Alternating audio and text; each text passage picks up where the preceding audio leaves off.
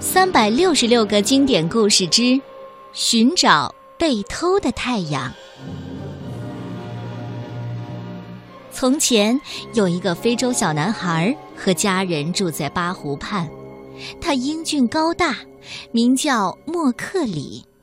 那时候啊，他们那里没有太阳，生活不美好，只有到了晚上，月亮才会照亮夜空。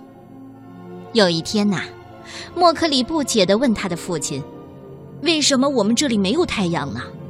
父亲难过的对他说：“啊，太阳很久以前就被人偷走了。是谁把它偷走的？我要把太阳找回来。”啊，听说是住在森林后面的莫库拉卡。听了父亲的话。莫克里动手做了一艘小独木舟，刚要准备出发的时候，森林里的动物们纷纷出来恳求莫克里把他们也带上。黄蜂们勇敢地说：“带上我们吧，我们会帮助你夺回太阳的。假如那个藏起太阳的人不肯交出太阳，我们就把他给蛰伤。”乌龟嘟哝着说：“带上我吧，就算太阳被藏起来了，我也能把它找出来。”老鹰大声的叫道：“我可以比任何人看得都远，而且我可以带着太阳飞上天空。”太好了，欢迎你们加入！莫克里也喊道。动物们都纷纷的挤上了独木舟，最后只剩下一小块的地方留给莫克里。几天之后，他们终于来到了莫库拉卡的家。莫克里很有礼貌的问他。请问，你可以把太阳卖给我吗？莫库拉卡不想卖掉太阳，但是当他看到船上凶猛的豹子、巨大的猩猩和其他的动物之后，很害怕。他就想了一个办法。莫库拉卡狡猾地说：“嘿嘿，你们稍等，我需要跟家人商量一下价格。”莫克里答应了。莫库拉卡连忙去找他的女儿。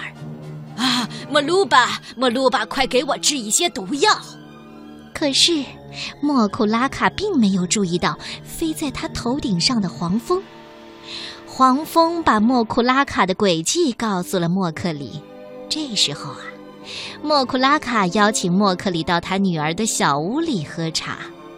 莫克里假装不知道他的阴谋，只和莫鲁巴聊天。两人聊得非常的开心。莫鲁巴很喜欢莫克里，就悄悄地把毒药给倒掉了。这时候呢，乌龟开始行动了。它偷偷地离开了莫库拉卡的家，在一个山洞里找到了太阳。